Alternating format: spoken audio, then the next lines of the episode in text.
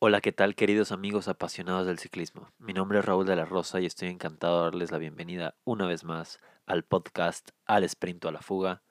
De verdad es que cada vez que digo eso me emociono. Es un gusto poder estar trabajando en este proyecto y haciéndolo cada vez que pues que llega el día, que llega la hora de, de grabar, me pone muy contento. Y pues sí, este es el quinto episodio de esta temporada. Ya empezó el tour, ya empezó el World Tour este, esta semana. Eh, fue la primera carrera del año y la verdad es que pues nada decepcionados, buena, buena semana, muy interesantes las carreras, muy interesantes las batallas y la verdad es que pues sí estoy, estoy bastante contento con todo lo que viví esta semana, todo lo que pude ver en las, en las competencias, la verdad satisfecho de ver los resultados de los ciclistas. Eh, de ver cómo el ciclismo avanza y cada vez pues hay, hay corredores nuevos y cada vez hay pues ciclistas con diferentes capacidades.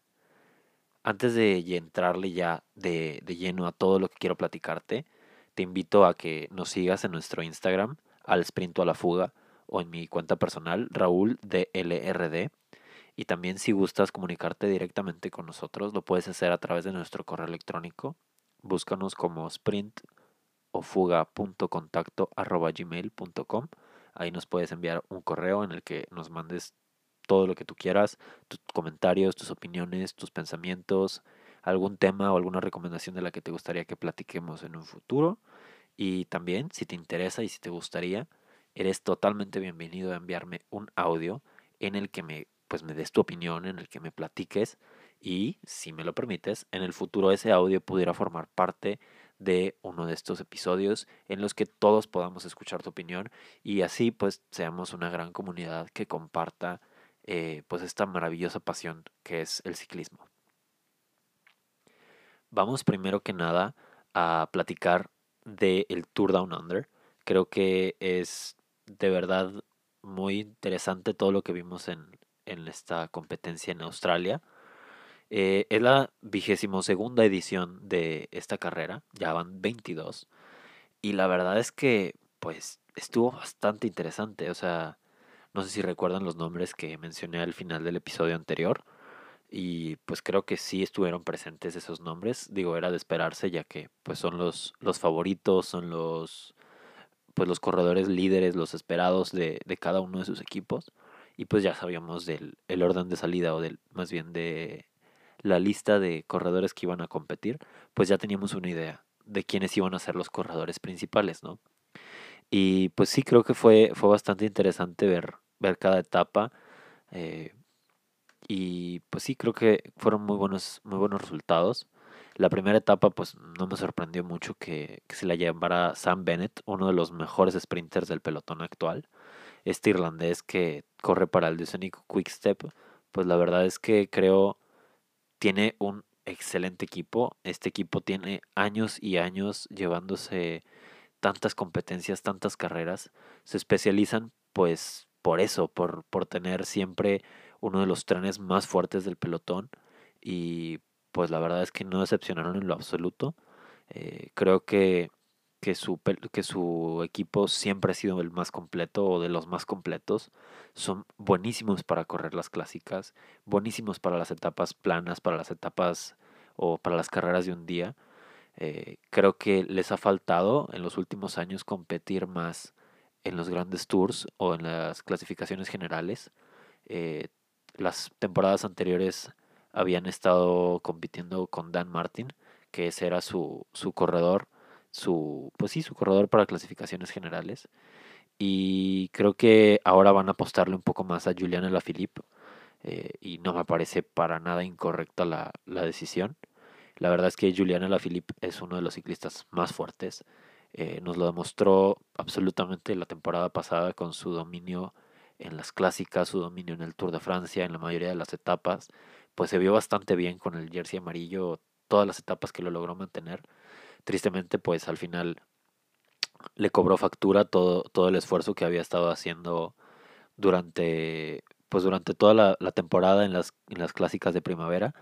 Y creo que sí le cobró factura al final y pues por eso ya no pudo mantenerse en el en el Tour de Francia como líder, pero eh, estoy seguro de que, pues de que va a prepararse mejor este año y va a regresar con todo, ¿no?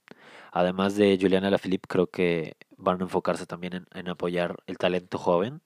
Eh, acaba de, de, unírseles este año Remco Evenpol a su equipo. Eh, mentira, eso, esto sucedió en el 2019. Discúlpeme, ahí me faltaba verificar, verificar bien el dato. Pero Remco Evenpol ha estado con ellos desde el 2019 y, y, en el 2020 pues creo que van a apostarle un poco más. Eh, es un corredor bastante fuerte. Tiene pues buenos resultados, buenos resultados en las competencias de un día, pero creo que, que su fuerte va a ser en las, en las clasificaciones generales. Eh, además de que es un contrarrelojista impresionante, creo que, pues sí, no, no cabe duda que, que esa es su especialidad. Eh, el simple hecho de que haya quedado en segundo lugar el, el, año pasado en las competencias de contrarreloj mundiales, en los, en los campeonatos mundiales, justo detrás de Rohan Dennis, uno de los mejores contrarrelojistas de esta generación, pues la verdad es que no me sorprende para nada que Remco sea ahora uno de los, de los corredores principales de, del Quick Quickstep, que pues como siempre ha sido un extraordinario equipo. Eh, además de esto, pues creo Sam Bennett, que fue el sprinter que ganó la primera etapa, eh, se mantuvo bien, ya no tuvo tan buen resultado en la segunda etapa, creo que fue un sprint eh, más duro, creo que fue un sprint más exigente. tuvo buen resultado en la cuarta y en la, en la quinta etapa, tuvo un segundo y un tercer lugar se mantuvo ahí, pero eh, pues no, no, fue suficiente para llevarse la clasificación de puntos, quedó en cuarto lugar. Eh, antes de que, de que me vaya a seguir desviando con cada uno de los corredores, pero creo que es importante mencionar que pues que fue una semana muy interesante, porque pudimos darnos cuenta de cómo al menos en el, en el Tour Down Under, que es principalmente la carrera que más vamos a platicar porque pues sí creo que el, la Vuelta a San Juan para mí no está siendo tan interesante, al menos la primera etapa fue como pues como cualquier otra carrera de, de ruta.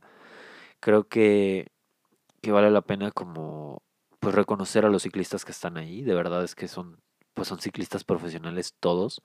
Eh, el simple hecho de que estén corriendo en ese nivel pues es algo muy respetable, pero pues para mí en este momento no está siendo como tan llamativa. Quisiera poder prestarle más atención, pero pues también tengo el tiempo contado, no puedo dedicarle todo el día a estar viendo noticias de ciclismo, por más que me encantaría, pues creo que, que tengo otras prioridades actualmente, a pesar de que me encantaría poder dedicarle todo mi día al ciclismo.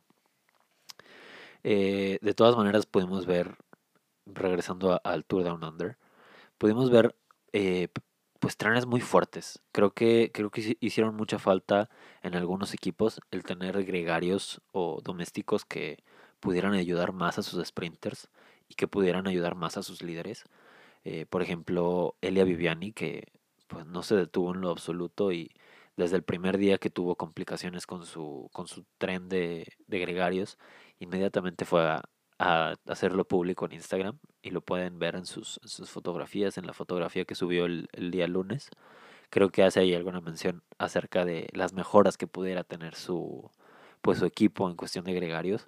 Creo que era innecesario, pero pues es, es su opinión y tiene todo el derecho de, publicarla, de hacerla, pues sí, de hacerla pública. Eh, creo que va a ser una, una guerra de, de trenes en este año, porque pues todos los ciclistas tienen talento, los sprinters son muy fuertes, son muy, muy capaces y la verdad no dudaría en lo absoluto que pues que estemos viendo buenas batallas de sprinters. Pero pues creo que una parte muy importante de los sprints son los trenes de los gregarios. Si no hubiera un, leading out train o un tren guía para los para los sprinters, pues entonces esos esos sprinters no tendrían la capacidad de mantenerse tan fácilmente en la punta del pelotón y poder contender el sprint. Si no hubiera esos corredores que, que mantienen el ritmo fuerte al final y que los defienden del viento, pues entonces sería más difícil, ¿no? Discúlpenme que me vaya un poquito de tema, pero pues, la verdad es que me emocionan algunos de estos de estas cosas y algunos de estos conceptos y platicarles acerca de, de los corredores. Eh, vamos a hablar primero rápidamente de las, de las, de las seis etapas. Eh, no me puedo ir en orden porque si no estaría hablando de cada una por minutos y minutos y sería larguísimo este episodio. La primera etapa se la llevó Sam Bennett, como ya mencioné, del de Sonic Quickstep, que es el corredor irlandés. Después, la semana, el, día siguiente, perdón, la etapa que siguió, la etapa 2, se la llevó Caleb Ewan, mejor conocido como el misil australiano. Bueno, muchos lo conocen así por, por su pequeño tamaño, porque de verdad mide, pues no está tan alto, pero eh, es un corredor extraordinariamente rápido. Este corredor es del equipo Lotto Sudal. Y la verdad es que fue, fue muy impresionante verlo esta semana. Creo que se llevó tres victorias en total. Y la verdad, pues sí demostró que está bastante fuerte y que tiene mucha capacidad para los sprints. Definitivamente siempre ha sido una de sus prioridades el, el llevarse la, la Santos Tour Down Under. Creo que es uno de sus intereses principales. Eh, no llega tan fuerte, por ejemplo, al Tour de Francia o al Giro de Italia, que han sido otras competencias a las que ha ido, que sí le ha ido bien. Ah, el año pasado tuvo muy buenos resultados en el Giro de Italia y en el Tour de Francia también tuvo muy buenos resultados el año pasado, pero eh, creo que pues no habían sido sus intereses principales en otras temporadas. Eh, me parece que ahora sí va a hacerlo y pues desde que está en el Loto, en el Loto Sudal creo que, que, se ha visto todavía más fuerte. Creo que le están poniendo bastante intención a su entrenamiento. Y pues sí, el llevarse dos carreras, dos etapas del Santos Tour Down Under y la clásica previa a, a esta competencia que se llevó a cabo el domingo anterior, que no entra dentro del calendario, pero pues es otra victoria dentro de la misma semana, competencia contra los mismos corredores pues la verdad es muy de reconocérsele. Eh, quedó en tercer lugar de la clasificación por puntos. Y pues sí, de verdad admirable su, su capacidad para, para el sprint y para, pues sí, para contender este tipo de etapas. Eh, la tercera etapa se la llevó Richie Port, que pues no, no sorprende para nada, es uno, un escalador impresionante. Desde que era gregario del Team Sky, pues no podía, yo, yo no podía dejar de disfrutarlo eh, como gregario, que pues como escalador siempre ha sido impresionante, siempre ha sido extraordinario. Y, y pues sí, o sea, creo que ahora que es líder, ya tiene varias, varias temporadas siendo el líder de equipo. Pues la verdad es que sí creo, es uno de los que más potencial tiene. Tristemente ha tenido accidentes muy grandes eh, y no ha podido pues destacar tan grandemente como nos gustaría en alguno de los Grand Tours. Creo que tiene toda la capacidad de hacerlo y espero que este año la suerte esté de su lado y no vaya a tener ningún accidente ni ninguna pues sin ningún inconveniente y pueda llegar de la mejor capacidad a, los grandes tours. No sé bien que sea lo que vaya a competir. De hecho, creo que sí va a competir en el en el Criterium de Dauphiné y después en el Tour de Francia en junio. Eh, se va a brincar el Giro de Italia, entonces me parece que pues tiene bastante tiempo preparar, para prepararse para el Tour de Francia, creo que le va a ir bien. Esperemos, es uno de mis, de mis escaladores favoritos de la actualidad. Y pues sí, en, en su casa prácticamente es, es conocido como el demonio de Tasmania por ser, por ser nacido en Tasmania, Australia. Eh, y pues esta es una de sus, de sus carreras principales del año. O sea, siempre siempre se ha dedicado para que le vaya bien. Tiene, es la segunda vez que se lleva la clasificación general, por cierto. Eh, sí, fue el que ganó la clasificación general este año. Se llevó el, jersey ocre, que es el color de los patrocinadores. Eh, y en total ha ganado ocho etapas del Tour Down Under. Desde el 2014, todos los años hasta la actualidad, ha ganado al menos una etapa. Y este año, eh, este año se llevó una de ellas, pero tristemente no fue la etapa que siempre gana. Se llevó la etapa 3, aunque normalmente él siempre se lleva la última etapa que termina en Willunga Hill, que es esta montaña, este monte Willunga, que es muy conocido y muy famoso en, Australia. Pues él siempre había sido como el rival a vencer ahí. Y, la verdad es que era muy difícil vencerlo.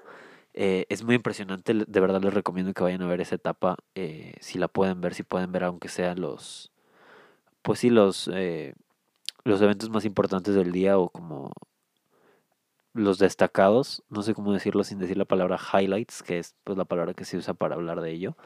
En inglés pues se dice highlights, son los sí, las partes más destacadas del día.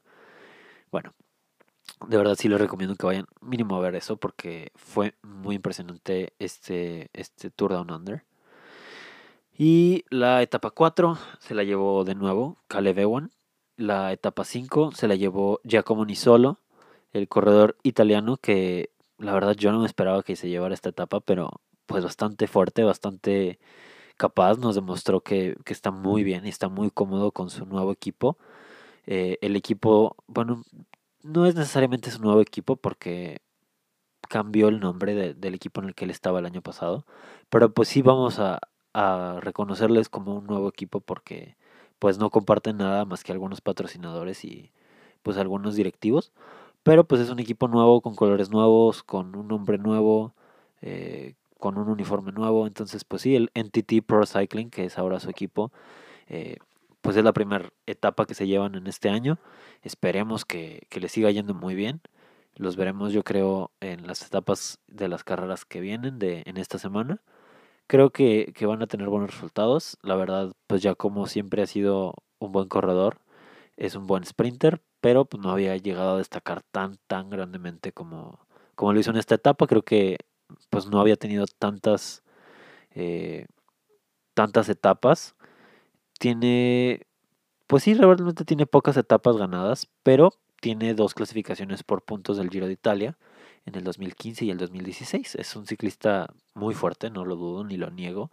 Eh, estoy seguro de que a mí me destrozaría en un sprint, ni siquiera vamos a hablar de eso porque pues no es el punto.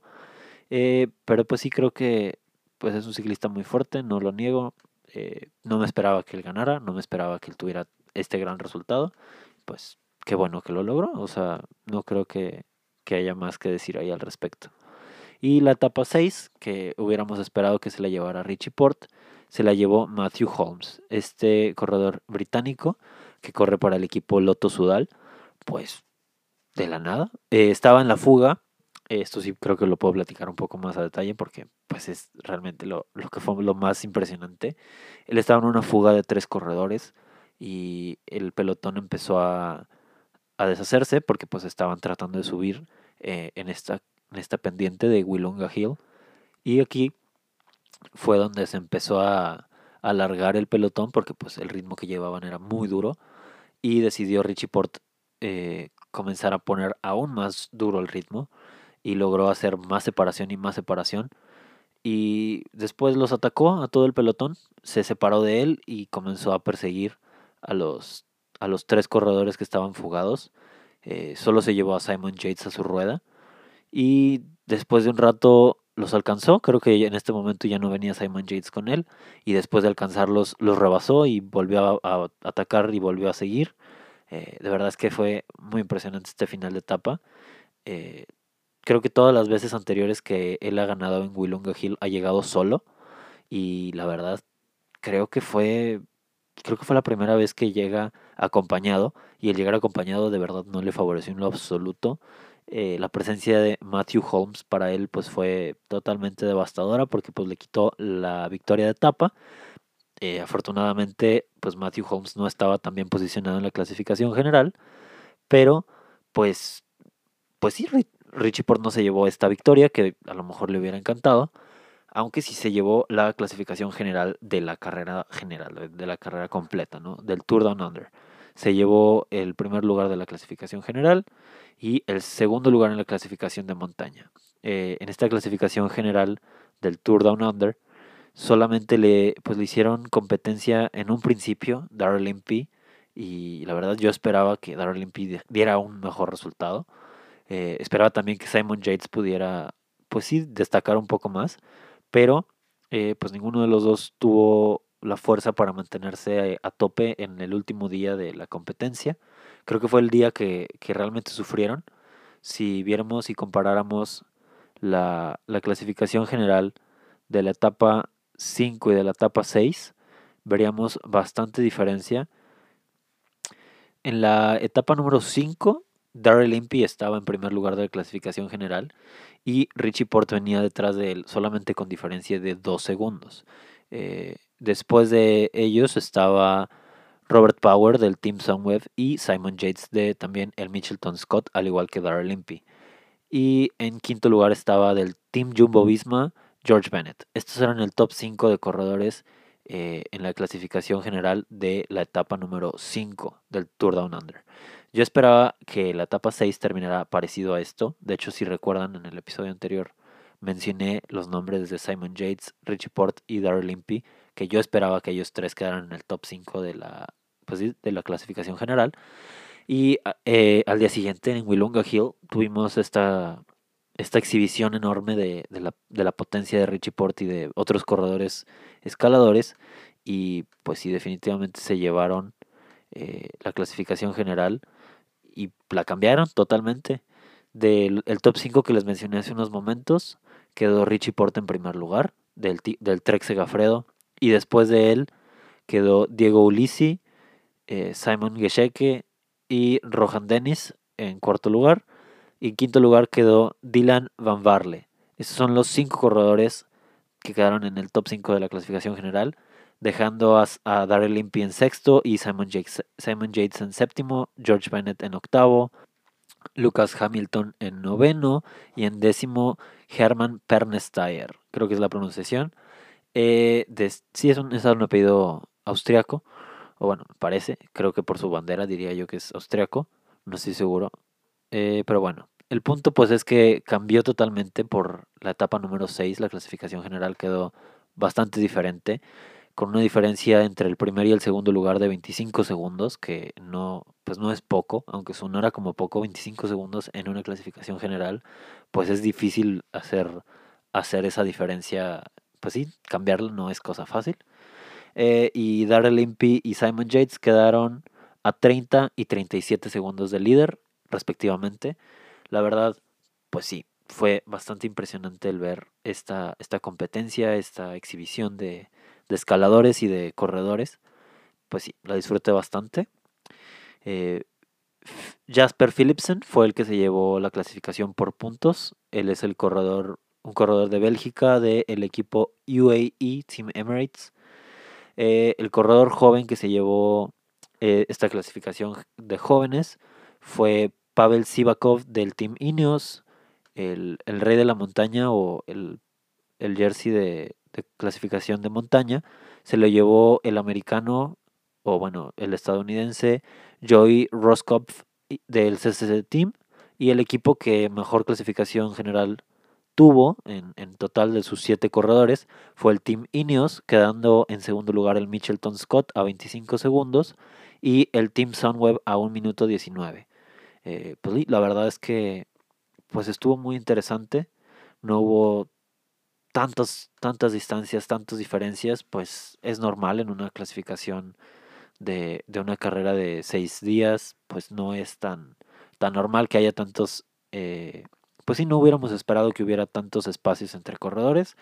Creo que fue bastante adecuados los resultados que se vieron. Y, pues sí, no esperaría menos de, esta competencia. Ahora hablemos un poquito más de la Vuelta a San Juan, que ya hice alguna mención acerca de ella hace, pues hace unos cuantos minutos. Eh, creo que fue interesante. No voy a negar que, que disfruté verla son corredores profesionales a final de cuentas, es una exhibición de, corredores muy buenos. Eh, el, sprint final de la etapa número uno, porque llegó a, un sprint en, en, grupo, fue un sprint bastante interesante. Creo que, creo que se nota que no es una competencia europea. No tengo nada en contra de los organizadores ni nada en contra de Argentina para nada. Eh, me parece extraordinario que sea parte de, del calendario profesional. Creo que no es obviamente el, mismo nivel de, preparación, el mismo nivel de organización. Sí noté algunas situaciones como, por ejemplo, el trazado de la ruta. Creo que, pues creo que no es lo más óptimo el terminar en un sprint tan cerrado. Creo que no, no hubiera costado nada haber hecho el, sprint final unos 800 metros más atrás o, un poco una distancia así realmente no es tanta diferencia 800 metros para la distancia total de la carrera y creo que si hubiera hecho diferencia en el sprint porque creo que pues el tener 163 y, medio kilómetros de carrera pues no es necesariamente el atractivo, ¿no? Creo que podríamos buscar que el atractivo en vez de ser que sean carreras más largas y más largas, pues buscar que sean carreras en las que se pueda notar más la exhibición. Si ustedes ven mm, solamente el sprint final, se van a dar cuenta que Fernando Gaviria, el colombiano del equipo UAE, UAE Team Emirates, pues creo yo que es uno de los sprinters más fuertes del pelotón actual y quedó en noveno lugar. ¿Por qué? Pues porque no, no pudo adelantar a sus compañeros. Sí, obviamente tiene que ver con la manera en que se posiciona uno al final de la etapa y, y, pues no tuvo, no tuvo la posibilidad de rebasar a ninguno de los corredores porque no había espacio. Eh, terminaron en un, en un, espacio muy cerrado. Creo yo que esto afectó para que, pues para que Fernando y otros corredores tuvieran buen espacio para, para hacer su sprint. Creo que, pues sin quitarle el mérito a, a, los corredores que tuvieron muy buen resultado, pues hubiéramos esperado que, que los corredores de los equipos World Tour hubieran tenido todavía más presencia en el, en el, pues en el top 10 o en el top 5. Eh, definitivamente es que para, para Rudy Barbier pues es, es un excelente resultado, tanto como para él, para su país Francia o como para su equipo, el Israel Startup Nation. Es en verdad un extraordinario resultado y mi intención no es para nada quitarle el mérito a, lo que hizo, pero pues pues sí, creo que de hecho fue un sprint tan cerrado que con Manuel Belletti, que fue el italiano que quedó en segundo lugar, eh, yo apostaría de hecho a que Manuel Belletti fue auténticamente el que se llevó el sprint, el que pasó su rueda en primer lugar. Pero pues la verdad es que quién soy yo para, para decir que no es cierto lo que dicen los comisarios y los oficiales de carrera. La verdad fue, fue un sprint muy impresionante. Eh, creo que pues sí, de verdad se aprecia, es una carrera muy bonita el, el, ver una carrera de que termina en plano, que termina un sprint y aparte que un sprint con tantos corredores talentosos, pues es, es muy bonito, pero creo que, que sí pudieron haber favorecido aún más el espectáculo escogiendo un punto para terminar la carrera con más espacio. Creo que tanto Peter Sagan como Fernando Gaviria como, pues sí, como otros corredores que, que a lo mejor no tuvieron la, la posibilidad de acomodarse también eh, en, ese, en ese espacio, pues, pues no pudieron demostrarnos realmente su sprint. Creo que Álvaro José Jodeg, que es el corredor colombiano del, de Sonic Quickstep, también traía todo para ganar. Eh, con su, con su tren magnífico de, de corredores que lo llevaron a la meta, pues no, no sé por qué, pero pues también vamos a darle más mérito, ¿no? A, a, Rudy Barbier, que fue el corredor que los rebasó a todos prácticamente desde, desde atrás. Eh, logró encontrar un, una línea o un carril por donde avanzar y los rebasó prácticamente a todos. Al final, eh, solamente contendiendo el sprint entre él y Manuel Belletti, que fueron los que quedaron eh, prácticamente a la par.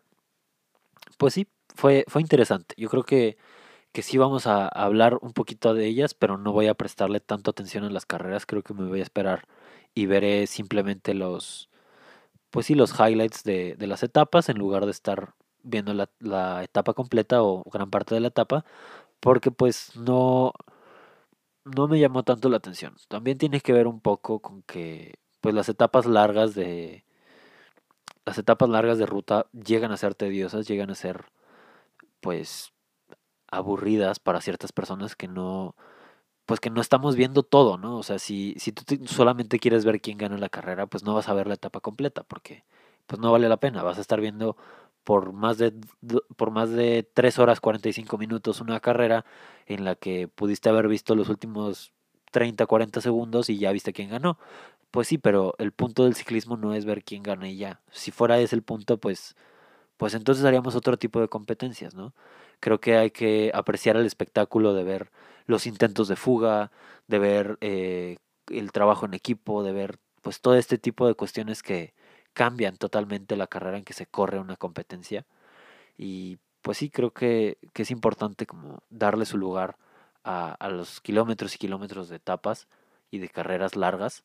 Eh, tristemente yo no pues no puedo dedicarle todo el tiempo a verlas. Me encantaría que este podcast y, y, este proyecto fuera mi trabajo y poder vivir de esto para poder ver completas las carreras o, pues sí, simplemente dedicarle aún más tiempo a analizarlas, pero pues la verdad no, no es posible en la actualidad hacer eso.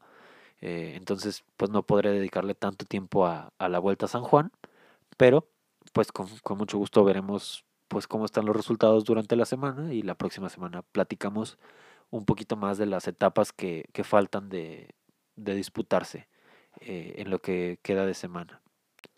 Además de, de la continuación de la Vuelta a San Juan, también va a ser la carrera Turquía o Race Turkey, que es como está titulada en inglés, no sé cuál sea el nombre oficial, me parece que debe ser ese.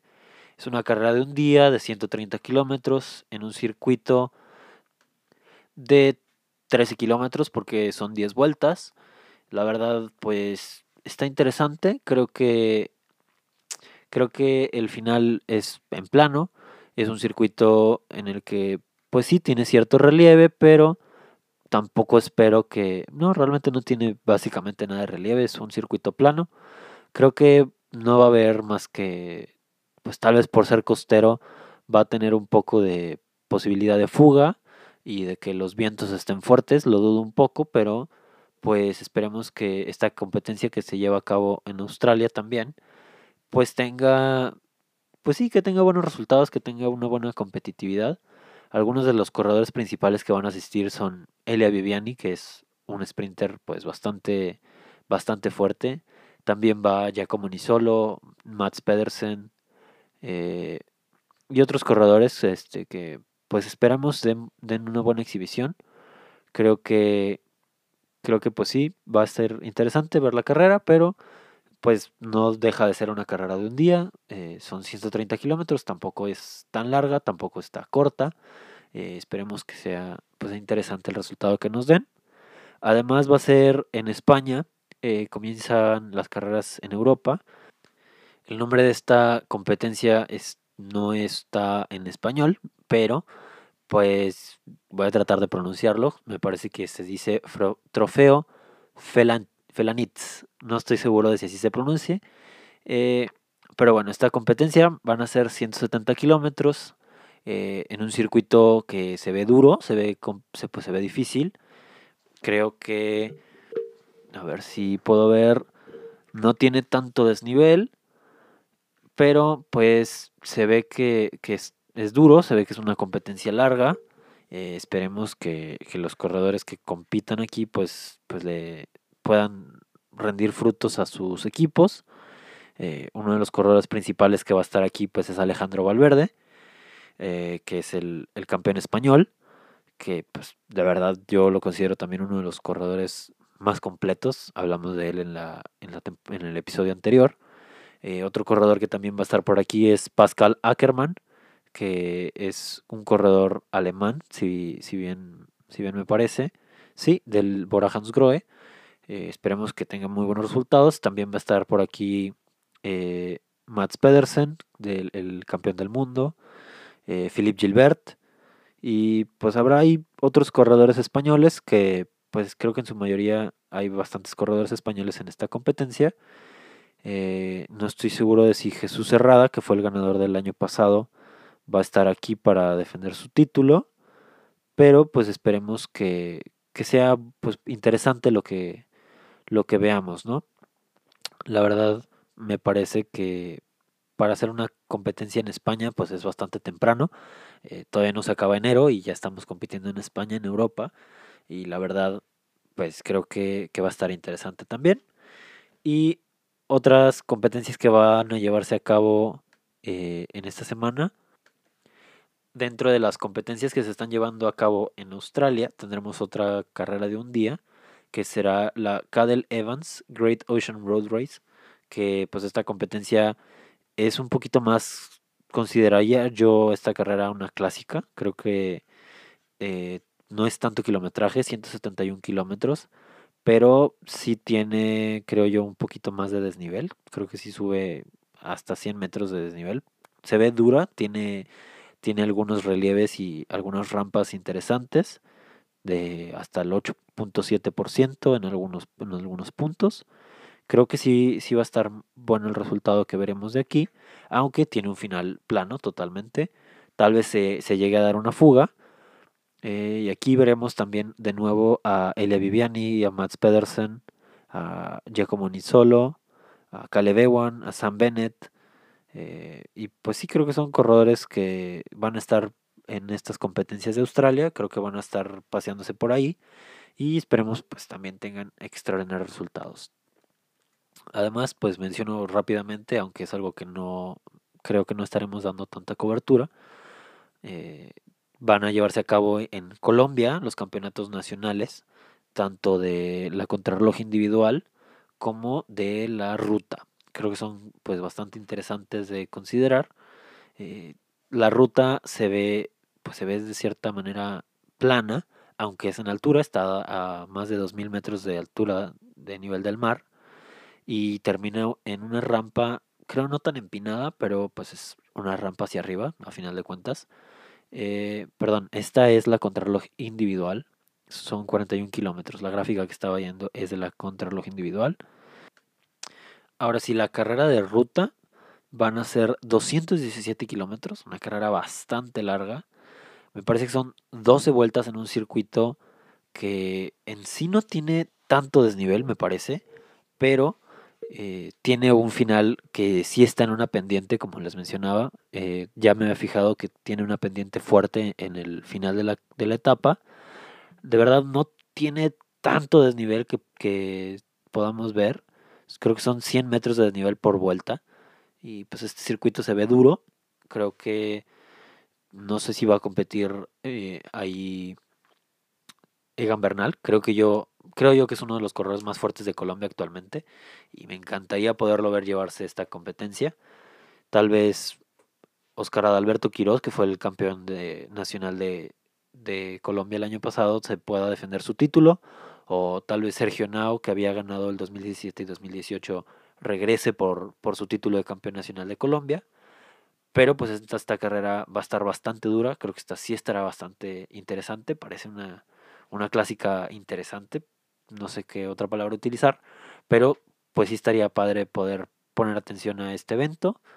Aunque pues simplemente vamos a mencionar quién gana la, en el episodio que continúa, ¿no? En el episodio número 6 de este podcast vamos a hablar de todas estas carreras que te acabo de mencionar. Y pues sí, la verdad es que fue una semana bastante, bastante llena de emoción. Han sido días con muchas competencias, con muchas exhibiciones de ciclismo. La verdad, estoy muy contento con cómo, cómo se está desarrollando todo. Y, y, pues sí, si gusta seguirnos en, en Instagram y, y, también en nuestro sitio web, creo que pronto estaré publicando más información por ahí. Eh, me encantaría poder estar publicando diario, me encantaría poder eh, subir historias y fotos en Instagram hablando acerca de, de lo que estamos viendo cada día. Pero pues Tristemente no puedo más que repostear o compartir eh, algunas de las fotografías que se suben por los equipos profesionales o por los corredores que más destacan. Pues ahí estaré compartiéndote tanto sus cuentas como sus fotografías, sus videos más relevantes para que pues estés al día con todo lo más nuevo. Así que si quieres ver eh, lo que va sucediendo día a día, pues ahí lo puedes revisar. Trataré de todos los días estar compartiendo información por ahí. Y pronto también estaré publicando en nuestro sitio web, en el blog, publicaré algunas informaciones que creo. Creo que pueden ser muy útiles y muy llamativas, tanto como para ti como para todos los ciclistas que formamos parte de esta comunidad. Y pues sí, ya empezó, definitivamente inició la temporada de ciclismo profesional este año, la temporada 2020 del UCI World Tour. Y pues la verdad, estoy emocionado. No tengo otra palabra que utilizar para cómo me siento en este momento. Estoy emocionado de, de este proyecto, de esta temporada, de todo lo que está sucediendo. Esperemos que, que todo siga saliendo bien, que todas las competencias pues sigan saliendo con buenos resultados para los corredores, que, se sigan viendo espectáculos y exhibiciones tan, tan impresionantes como las que vimos esta semana. Y de verdad te agradezco mucho que me hayas escuchado. Aquí vamos a, dar por terminado el episodio número 5 de Al Sprint a la Fuga. Muchísimas gracias por prestarme atención, muchísimas gracias por escucharme aquí platicarte por más de 40 minutos de todo lo que sucedió esta semana y lo que va a suceder la próxima. Eh, pues sí, te agradezco mucho todo, todo tu atención y que, estés aquí conmigo, que me permitas acompañarte en, en, tus hábitos diarios. No sé si estás escuchándome en el gimnasio, si estás escuchándome mientras ruedas, si estás escuchándome eh, mientras vas al trabajo, si estás escuchándome en tus tiempos libres o quizás mientras te bañas, yo qué sé. Eh, muchas gracias por permitirme entrar en tu vida y por compartir este tiempo conmigo. Y pues sí, sigamos compartiendo la pasión. Hasta pronto.